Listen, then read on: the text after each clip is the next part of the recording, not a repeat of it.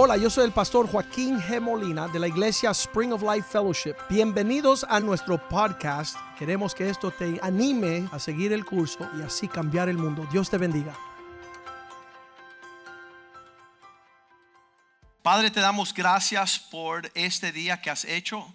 Te damos gracias que nos encontramos en la casa de Dios, reunidos con el pueblo de Dios, escuchando la palabra de Dios, adorando y bendeciendo al, Dios altísimo, a nuestro príncipe de paz, a nuestro rey de reyes. Que tú este día bendiga a tu pueblo y que le hables de tu palabra, que sea una buena semilla en un corazón bueno que dé un fruto bueno, Señor.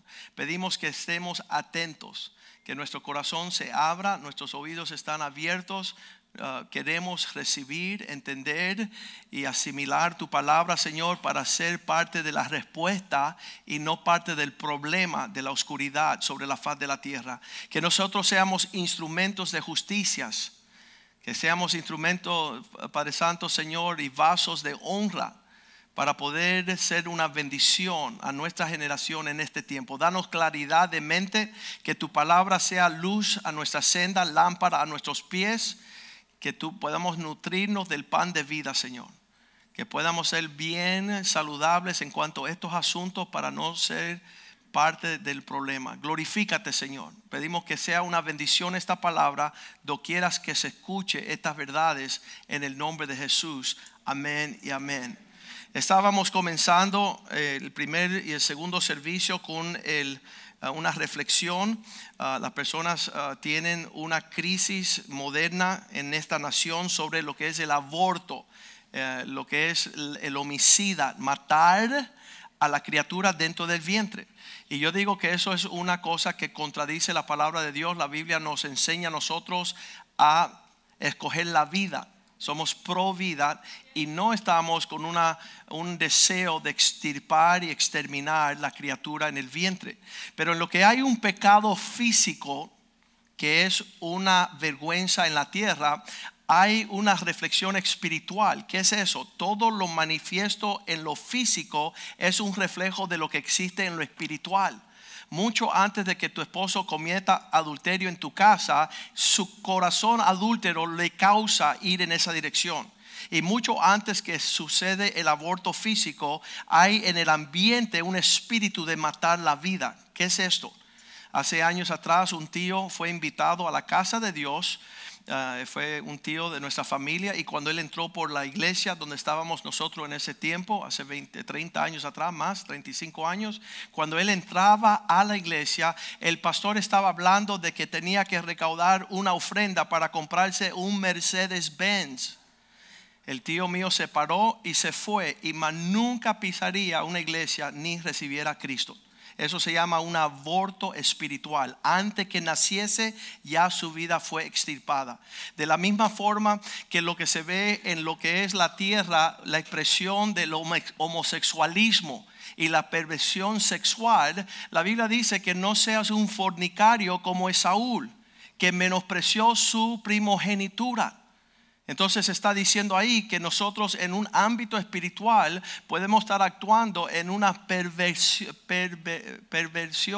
de nuestra intimidad con el Señor, que se refleja en la tierra como una, uh, una inmoralidad sexual, pero usted que está señalando al homosexual en la calle, la intimidad falsa en dentro de la casa de Dios, en una forma torcida de intimidad es peor que lo que hacen a ella afuera.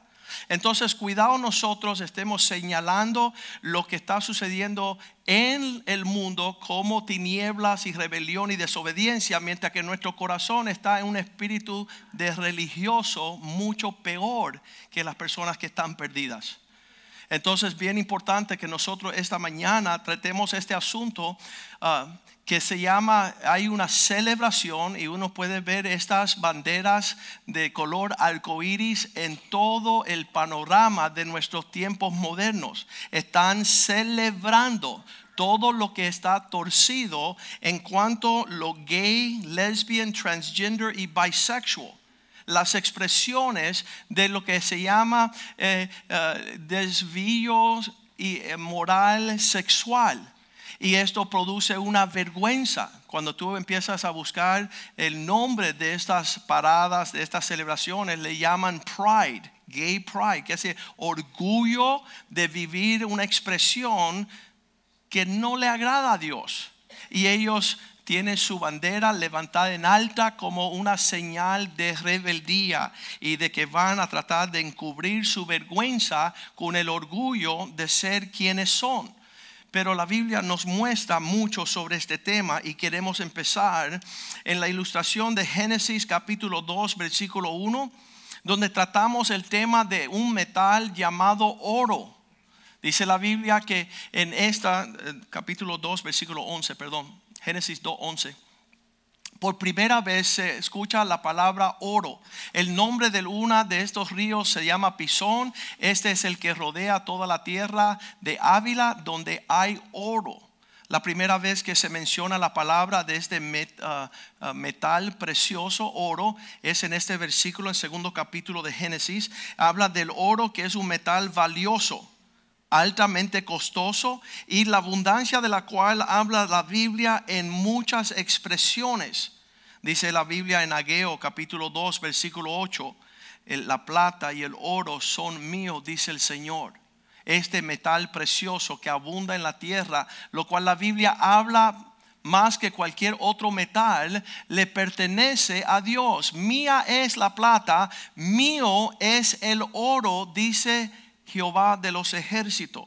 Cuando vemos el tema del oro en la Biblia, vemos que hay abundancia de oro usos útil eh, para hacer vasos de oro, coronas de oro, hay espadas, um, uh, son, los las uh, ¿cómo le dicen eso? Lo que, lo que bloquea los escudos de oro en la Biblia tienen esa expresión. Hay vasos de oro, hay timbres de oro, hay cetros, altares y tronos hechos del oro, hay puertas de oro. Aún vemos en el libro de Apocalipsis las calles de oro. Todos estos diferentes grados de oro puro, oro precioso, oro fino, oro perfecto, uh, hilos de oro, uh, Ah, libras de oro, talentos de oro, oro puro y aún hay estos ratones. En primera de Samuel 6, 18 decía que ellos hacían del oro, hacían forma de ratas y, vemos que eso era uno de los dioses de los pueblos paganos. El oro usado en, propósitos divinos, como la arca del pacto y, varios utensilios dentro del tabernáculo que se usaba para adorar a Dios, eran hechos de, de este metal precioso. Pero el hombre empezó a difundir este oro y derretirlo para hacer imágenes de ídolos de Dios es falso. El uso de lo precioso para lo vil y llevarlo a un valor por encima de su creador, esta cosa creada. Y así vemos que la Biblia dice que el precio de la sabiduría es más alta, Proverbios 8:19. Más precioso que el oro es la sabiduría, mejor que el fruto que el oro y que el oro refinado y, aún dice que mejor que la plata escogida esta sabiduría. Y vemos que en esta expresión de orgullo de los derechos de los uh, homosexuales, las lesbianas, los transgéneros, están tratando de tapar, no con, uh, con, con orgullo, lo que produce vergüenza. La Biblia nos enseña que lo que produce, uh, lo que puede destruir la vergüenza se llama el arrepentimiento. No una bandera, no es marchar bajo el nombre de orgullo, sino arrepentirse. Poder buscar el perdón es lo que puede lidiar con un sentimiento vergonzoso.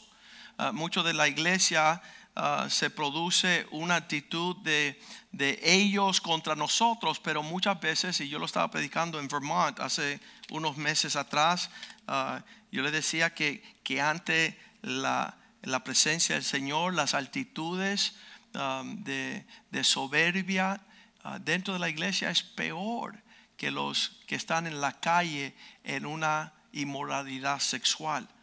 Ellos tratan de tapar esta vergüenza y esta culpabilidad con marchar y tener dignidad de derechos igualitarios, de estar más visible para adoptar toda esta celebración. Nosotros sabemos, Proverbio 11.2 nos dice que después del orgullo viene más vergüenza. Después que tú camines en una actitud más soberbia, viene también más deshonra. Mas los humildes le, verá, le, vendrá esta sabiduría. Mas con los humildes está la sabiduría, el poder entender nuestro proceder. Muchos de los homosexuales ni siquiera saben que tienen la dicha de un arrepentimiento. ¿Sabes por qué? Porque la iglesia no lo está diciendo. En la violencia, en la, el odio, en el rencor, cada vez que hay un desfile de estas personas, la iglesia sale a maldecirlos, a insultarlos, a condenarlos, a señalarle el camino al infierno y no la respuesta de Romanos 1, 16 que nos dice que no me avergüenzo del evangelio de Jesucristo. ¿Por qué? Porque es el poder de Dios para salvación. Nosotros tenemos la proclamación de una salvación y un poder a todo aquel que cree. Al judío primero y también al griego. ¿Habrá salvación para la comunidad gay? Obvio. Tu vida es muestra de que Dios está dispuesto de perdonar al pecador. La primera eh, versículo que yo vi cuando comencé a ser cristiano, Romanos 3:23, dice, por cuanto todos han pecado, están destituidos de la gloria de Dios. Yo hice esta prueba en una iglesia un día. Yo decía, todos los mentirosos levanten sus manos. Ahí, todos los que eran mentirosos, ¿verdad? Y todos los mentirosos, yo era mentiroso, yo era. Y todos los borrachos, los que eran borrachos, levanten la mano. Y se levantaron todos los borrachos. Y todos los perversos que veían pornografía, levanten las manos. Y levantaban las manos los hombres. Y yo los llamé todos a frente. Entonces nosotros tenemos que saber de igual forma de que todos han pecado, por cuanto todos pecaron, todos quedaron destituidos de la gloria de Dios. Y entonces, ¿cómo salimos de nuestra condición de pecado? Un arrepentimiento, una actitud de pedirle perdón. El que roba, dice la Biblia, que no roba más. El mentiroso que no miente más, el adúltero que no adultere más, el, el, el perverso que no sea más perverso. El arrepentimiento es la clave de cambiarse de la tiniebla a la luz. Y nosotros, la iglesia, tenemos que proclamar esta realidad. Si no, no tendrán esperanza los que están tratando de esconder su vergüenza bajo una bandera de arcoíris.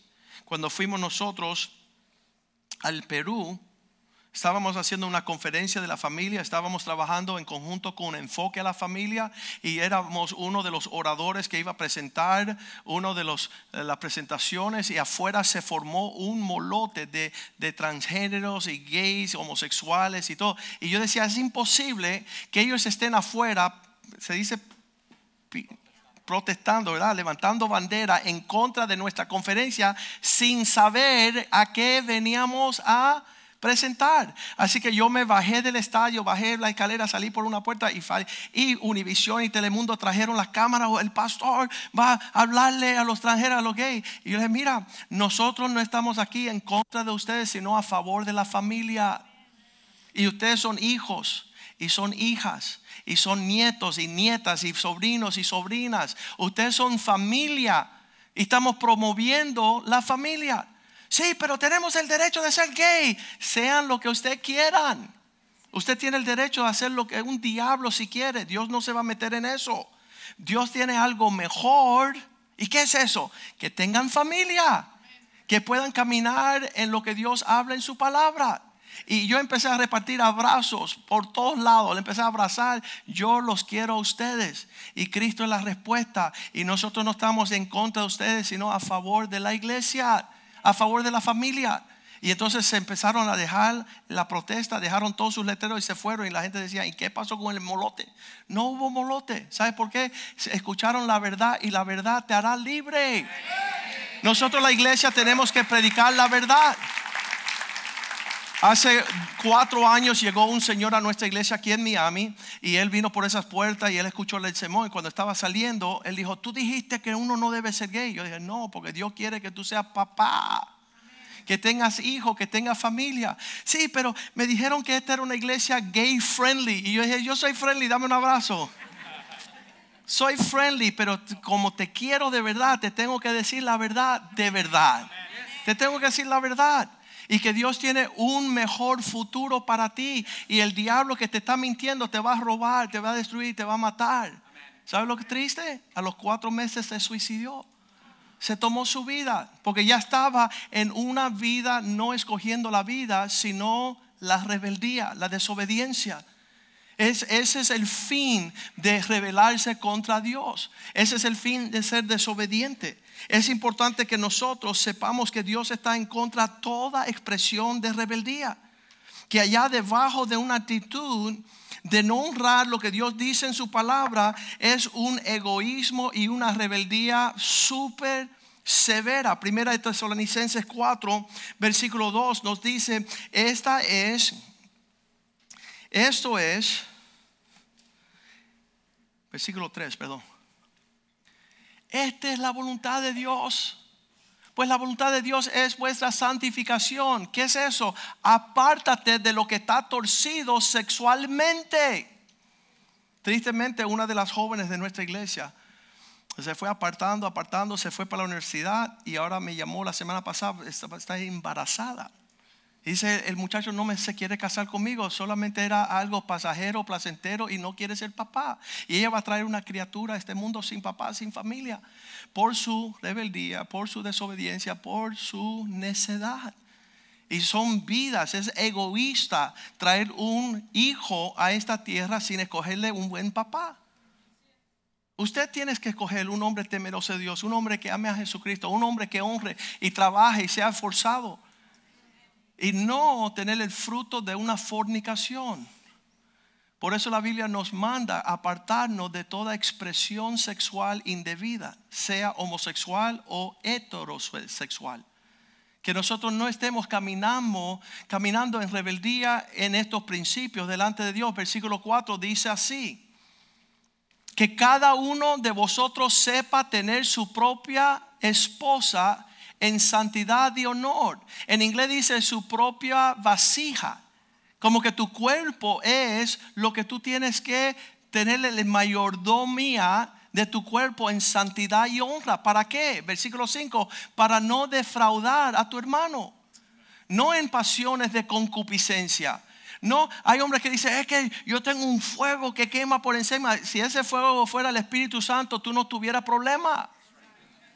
Si tú te llenas del Espíritu de Dios y no de lujuria y lascivia y sentimientos perversos. No en pasiones de concupiscencia, como hacen los gentiles. ¿Por qué lo hacen? Porque no conocen a Dios. Ellos piensan que ese es lo que tiene que hacer uno con el cuerpo. No guardarlo para ser santo y presentárselo a tu esposo o tu esposa, sino para torcer el uso del cual Dios te dio. Versículo 6 nos dice Pablo a la iglesia, que ninguno agrave ni engañe a nadie, en nada a su hermano.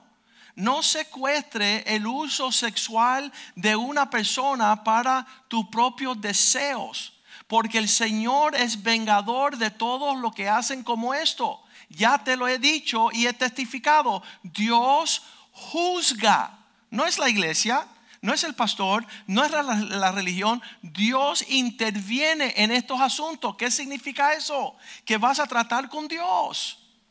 Tu trato no va a ser con un ser humano, va a ser con Dios el creador. Lo vas a conocer de cerca. Versículo 7. Pues no nos ha llamado Dios a inmundicia, a las cosas que no son santas.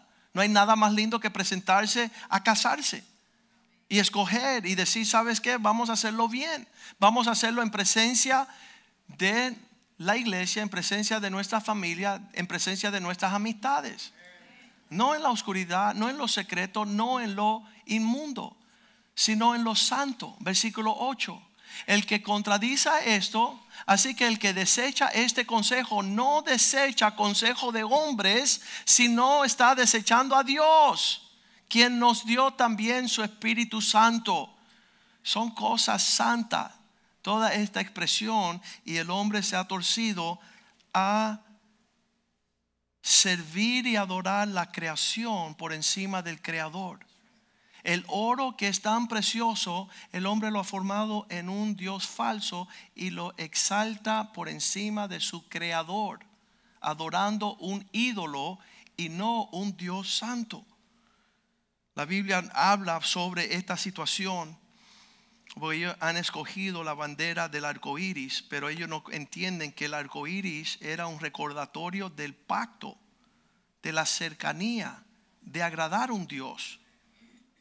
En Génesis capítulo 9, versículo 13 dice, yo he puesto, yo he puesto un arco iris sobre las nubes, la cual será señal de mi pacto entre yo y la tierra. Versículo 14. Cuando sucederá que haga venir nubes sobre la tierra y dejará ver entonces mi arco en las nubes. Versículo 15 habrá un arco iris allí, y así me acordará del pacto mío que hay entre mí y vosotros y todo ser viviente de toda carne, y no habrá más diluvio de aguas para destruir toda carne. Versículo 16.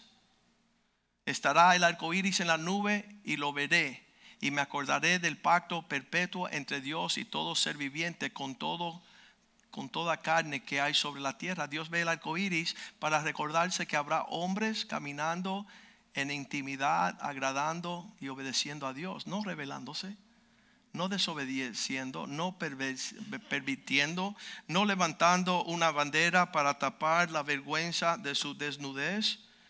Los últimos días serán tiempos peligrosos, segunda de Timoteo 3:1. Pablo le escribe a Timoteo, dice, Timoteo debe de saber esto, en los últimos días serán tiempos, los postreros días vendrán tiempos peligrosos. ¿Cuál es el peligro de nuestros días? Versículo 2 dice, los hombres serán amadores de sí mismos. Van a escoger amarse por encima de Dios. Van a ser vanagloriosos, soberbios, blasfemos, desobedientes a los padres, ingratos, impíos esta línea de la moral. Ah, estaba yo en un programa y una transgénero, un hombre vestido de mujer, me dijo, doctor Molina, usted es un inmoral. Y yo, mira, usted ni sabe lo que significa inmoral, pero la moralidad es la línea que separa lo bueno y lo malo. Esa línea, cuando tú no te guardas en el lado correcto, te fuiste de la moral a lo inmoral. Dice, no, yo nací así. Yo dije, no, entonces ella me dijo, entonces, cuando yo decidí ser homosexual, yo dije, el día que decidiste desobedecer a tus padres. Ese día que tú te rebelaste para ir en contra de tus padres fue el comienzo de una vida con una expresión que no honra al Dios de los cielos. La Biblia dice que en los últimos días serán tiempos llenos de peligros por hombres egoístas. Dice que levanta su vida una, una peste a las narices de Dios y no una fragancia. En vez de hacer lo que le agrada de Dios como ofrenda agradable, están viviendo lo que no le agrada a Dios. En una expresión egoísta, en una eh, expresión rebelde.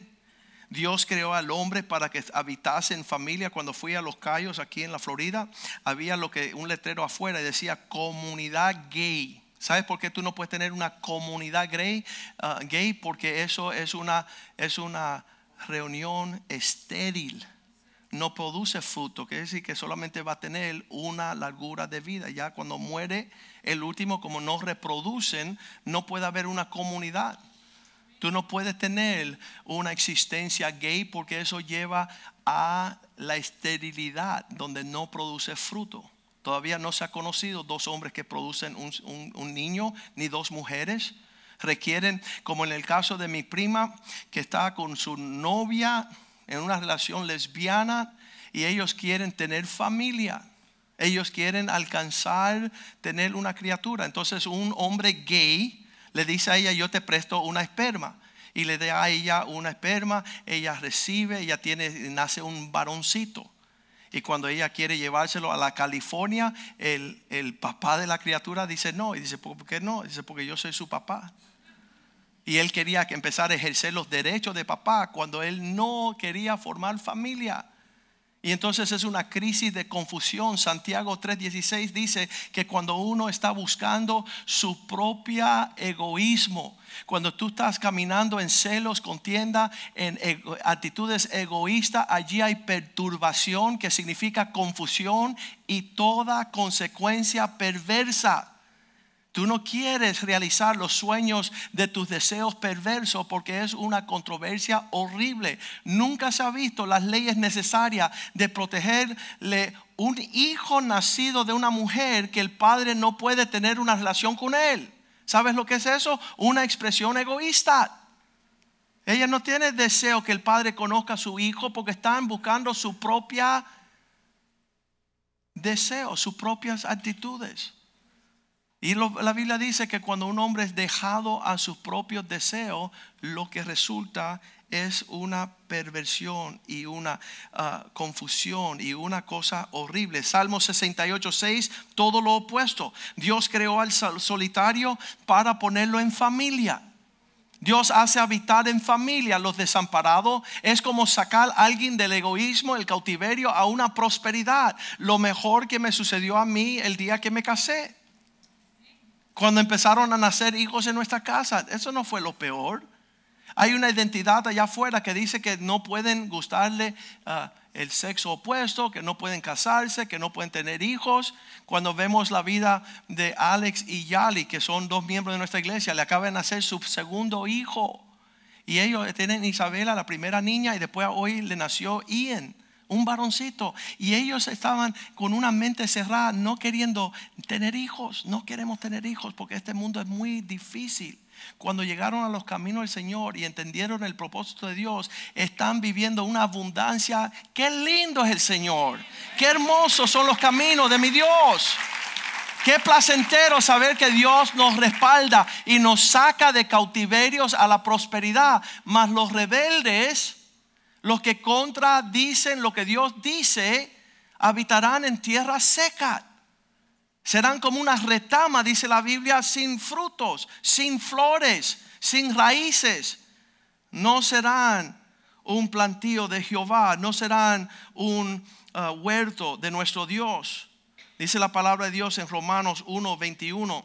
Como ellos conocían a Dios, mas no quisieron darle gloria, no le glorificaron, ni le dieron gracias, sino que se envanecieron en su razonamiento y su necio corazón fue entenebrecido. La oscuridad fue mayor. Por eso la responsabilidad de la iglesia ir a hacer resplandecer la luz del evangelio. ¿Por qué? Porque es el poder de Dios para traer salvación. ¿A quién? A todo el que cree. Por más torcido que sea, Muchas personas se sorprendan cuando me ven a ver, me ven hablando a mí con una persona y dice, cuidado que ese cuidado que yo y yo dije, mira, cuidado porque Dios ha de resplandecer en el medio de las tinieblas. Una gran luz va a resplandecer, una salvación puede nacer en el corazón de los hombres y no caminar entenebrecido en su razonamiento. Versículo 22 dice, um, um, profesando ser sabios, eh, eh, mira lo que estamos haciendo. No, necio, te están robando todo, te engañaron. Ese hijo de Dwayne Wade que tiene siete añitos y está diciendo que están celebrando que él va a ser gay. Él no sabe ni qué es gay, ni straight, ni jorobado. No tiene ni idea pero ya lo están contaminando con actitudes. Mira, si ese muchacho le dice, mira, papá Dios quiere que tú seas un príncipe y no un payaso. Dios tiene cosas lindas para ti. Y, le empiezan a mostrar la luz del Evangelio. Pero no, ellos profesan ser sabios, se hacen necios. Versículo 23. Cambiando la gloria de Dios que no se corrompe. Y empiezan a torcer esto que es precioso y lo hace animal. ¿Y por qué? Porque soy animal, ah, tengo instinto de animal. Versículo 24 dice la Biblia que ellos, por, cual, por lo cual también Dios los entregó a la inmundicia y la concupiscencia de sus corazones, de modo que deshonren entre sí sus propios cuerpos. Versículo 25. Empieza una inmundicia a nivel que cambian la verdad por una mentira Y en vez de honrar al Dios de los cielos, empiezan a vivir un culto hacia las criaturas antes que al Creador. Versículo 26. Por eso Dios les entregó, dice que Dios los entregó a pasiones vergonzosas. Son, son cosas sumamente torcidas, pues aún las mujeres cambiaron el uso natural por lo que es contra la naturaleza. Versículo 27. Y los hombres también. De igual modo, los hombres dejando el uso natural de la mujer se encendieron en lascivia unos con otros, cometiendo hechos vergonzosos contra con hombres vergonzosos hombres con hombres, recibiendo en sí mismo la retribución, la vergüenza debida a su extravío. Versículo 28. Y como ellos no aprobaron tener en cuenta a Dios, como no estaban caminando en los propósitos de Dios, los entregó a una mente reprobada para hacer eso que no conviene, eso que no resulta en nada positivo para nosotros. Que la respuesta, no es una bandera y no es una parada y no es una actitud de orgullo, de pride, de gay pride, de bandera, sino Hechos 17:30 donde dice, Dios por un tiempo miró no te, dice que, pero Dios habiendo pasado por alto los tiempos de esta ignorancia, ya, ya no podemos decir, yo nací así, yo soy así. No, mi hermano, ahora Dios te manda a todos los hombres en todo lugar que se arrepienta. La palabra arrepentimiento aquí es metanoia, que cambia, cambies de mente, que no sigas en una mente rebelde, egoísta, rompiendo los parámetros de la bendición. Si tú buscas arrepentirte, dice Hechos 3:19, vendrán tiempos de refrigerio. ¿Para qué arrepentirse? Para que ya la vergüenza se vaya y dice así que arrepentíos y convertidos para que sean borrados vuestros pecados y para que vengan de la presencia del Señor tiempos de refrigerio. El, ese, ese pueblo que está allá afuera con banderas en alto están replicando en todo lugar ese derecho de ser gay. Pero lo que necesitan y anhelan son tiempos de refrigerio necesitan que sus pecados sean borrados, necesitan escuchar el poder del Evangelio, necesitan saber que nosotros venimos de allá. Tú le puedes decir a una persona, mira, no me hables, yo fui monaguillo. No me hables de tu pasado, tu presente, porque ya yo pasé por ahí. Tito, capítulo 3, versículo 3. Yo estuve en ese fango, yo estuve en esa cosa torcida. No me vengas a hablar de levantar una bandera a lo que viene a traer destrucción, porque nosotros también éramos en otro tiempo insensatos, rebeldes, extraviados, esclavos de la, la lujuria. Nosotros también éramos esclavos de la pornografía y de las cosas torcidas, de los deleites, escucha deleites diversos, viviendo en cosas malas mostrando nuestra envidia, aborrecibles y aborreciendo los unos a los otros. Venimos, nosotros venimos de las tinieblas. No nos pueden contar ellos. Cómo Dios sanó y limpió al borracho, cómo Dios sanó y limpió al perverso, al homosexual, a la lesbiana, al transgénero. Hay millares de millares de testimonios de la gracia de Dios a todos aquellos que se arrepienten y que busquen de esa cruz, de negarse a sí mismo eso es lo que Dios manda. Primera de Corintios capítulo 11, versículo 9. La Biblia ahí también nos muestra. Capítulo 6, versículo 9, perdón. de Corintios 6, 9. Dice que no sabéis que los que hacen injusticia no van a heredar el reino de Dios, no irán al cielo no hay rey, los fornicarios no van a entrar, los idólatras no van a entrar, los adúlteros tampoco, los afeminados tampoco, ni los que se echan con varón.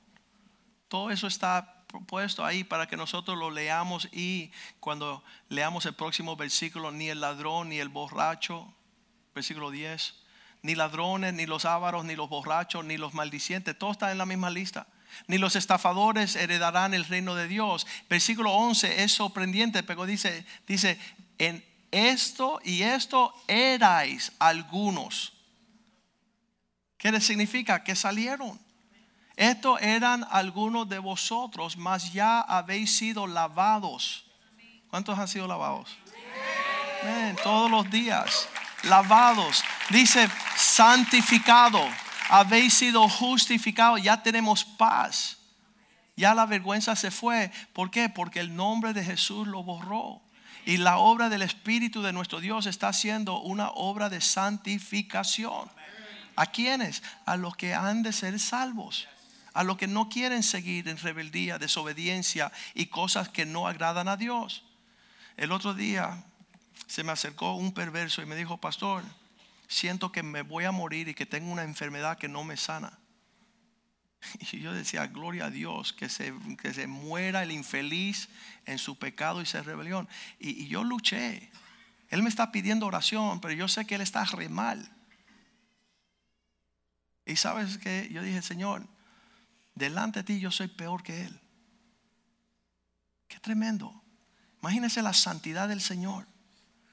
Y, realmente me costó acercarme a Él porque yo decía, arrepiéntete primero y después voy a orar por ti. Pero dice la palabra de Dios en Romanos 2.4 que la bondad de Dios es la que te lleva al arrepentimiento. Yo no, yo no sentía orar por Él. Pero ese Señor, alcánzalo con tu bondad. La benignidad te guía al arrepentimiento. No la ira, no la contienda, no el argumento, no una actitud donde tú ni le has predicado el Evangelio y ya lo estás mandando al infierno.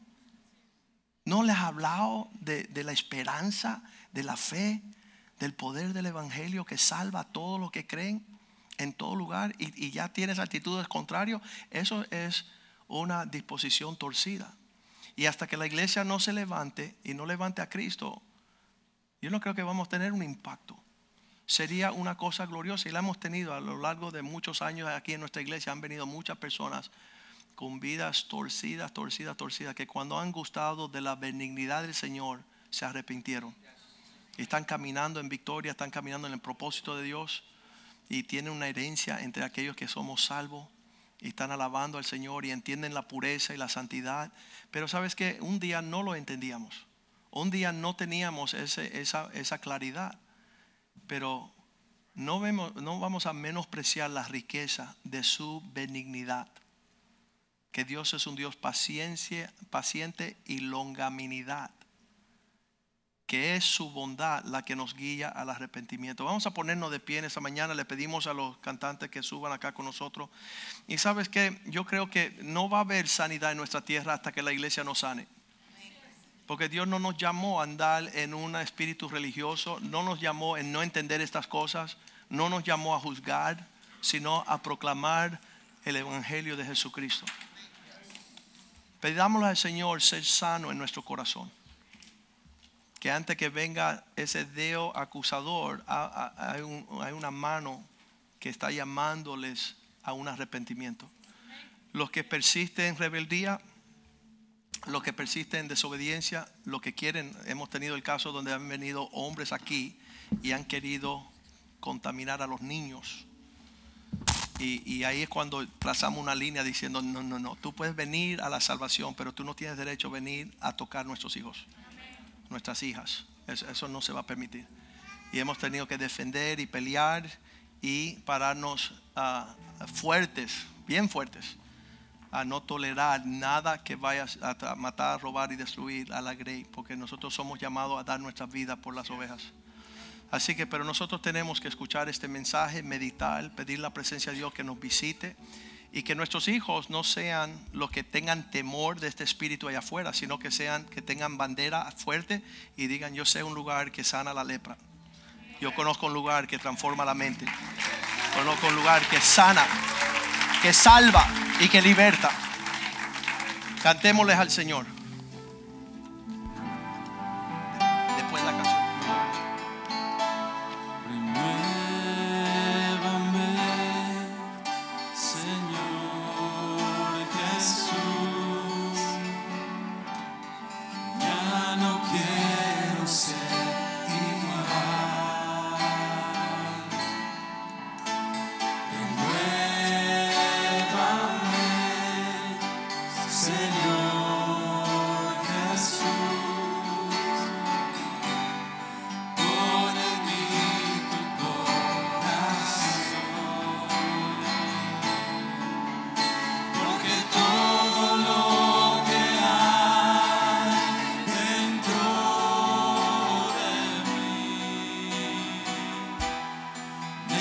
necesita ser cambiado, Señor.